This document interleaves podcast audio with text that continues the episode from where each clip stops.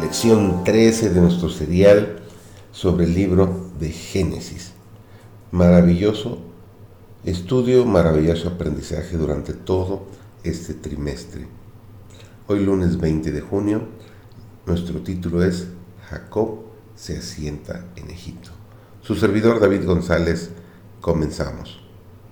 Poco tiempo después, José llevó también a su padre para presentarlo al rey.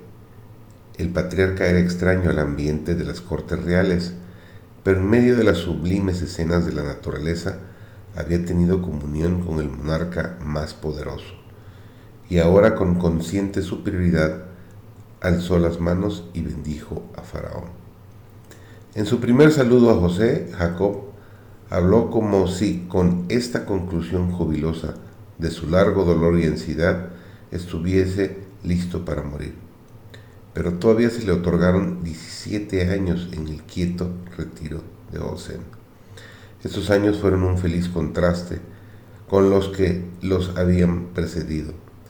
Jacob vio a sus hijos, en sus hijos, evidencias de un verdadero arrepentimiento. Vio a su familia rodeada de todas las condiciones necesarias para convertirse en una gran nación y su fe se afirmó en la segura promesa de su futuro establecimiento en Canaán.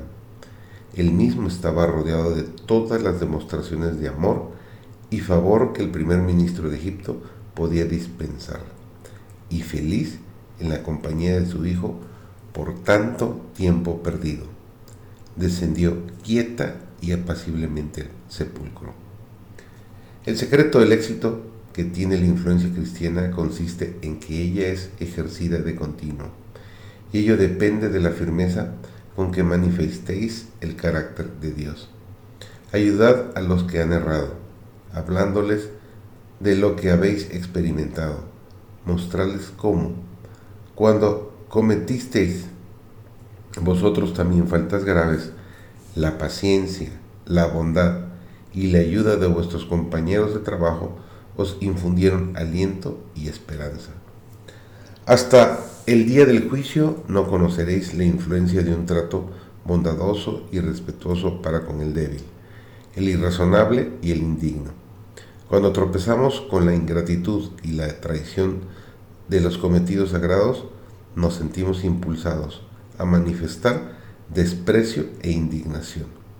Esto es lo que espera el culpable y se prepara para ello pero la prudencia bondadosa le sorprende y suele despertar sus mejores impulsos y el deseo de llevar una vida más noble. El mensaje a la Odisea se aplica a la iglesia de este tiempo.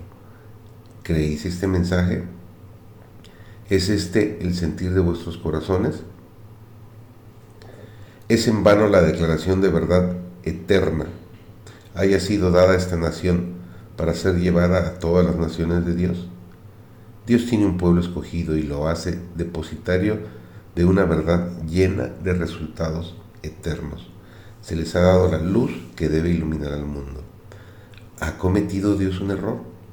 ¿Somos ciertamente sus instrumentos escogidos?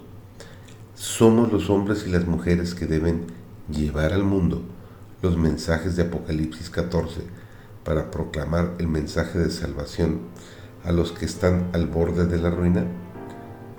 ¿Procederemos como si lo fuéramos? El mensaje a la Odisea se aplica a todos los que dicen guardar la ley de Dios, pero no son hacedores de ella.